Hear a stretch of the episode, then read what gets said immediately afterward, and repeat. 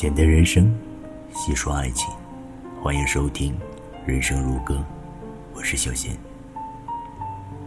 总说女人如花，因为花儿千娇百媚，可别忘了，花儿容易枯萎。总说女人如水，因为水那么温柔，那么清澈，可别忘了。水的模样，会因生水的容器的变化而改变。女人，你可以如花似水，但你更应该如书。书不随时光的流逝而凋零，也不因书架的差异而改变书的外观。和内容，书只是静静独立的世界，不管读与不读，都在那里。所以，女人，愿你如书。如书的女人，可以一生保持自我，灿烂自我。若想赢得更多的读者。赢得更高素质的读者，书就得丰富内涵，就得注重外观。所以，女人，愿你如书。如书的女人，可以不断超越自我，璀璨自我。做如书般的女人，并非易事，没有一定文化底蕴。修养层次，人生阅历，无法烹调出优雅的味道。女人的优雅，更多的来自她们的内心深处。是月光下的湖水，是静静绽放的百合。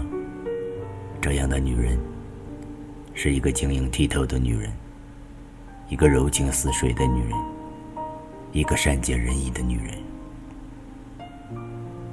女人的优雅，还来自于女人的美德。不善良的女人，总是她倾国倾城，总是她才能出众，也不是优秀可爱的女人。如书女人，静若清池，动如涟漪。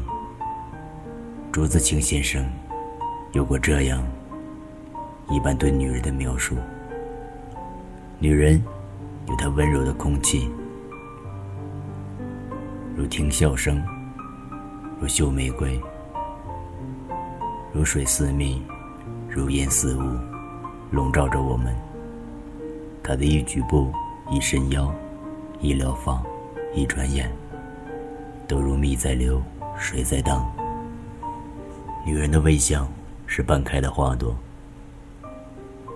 里面留意着诗与画，还有无声的音乐。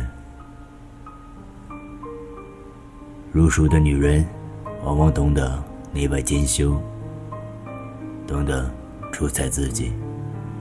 她们在不同的年龄段，风格迥异，让人读出欣喜。童年的女孩，像玲珑的漫画。青春的少女像朦胧的诗，韵味十足。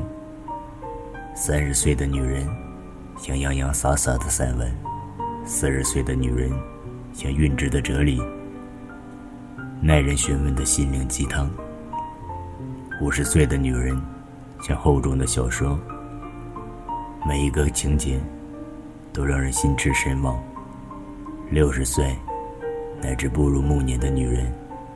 是实实在在的报告文学，让人有种感动，难以放弃。如书的女人，字里行间都是人生。女人，愿你优雅如书。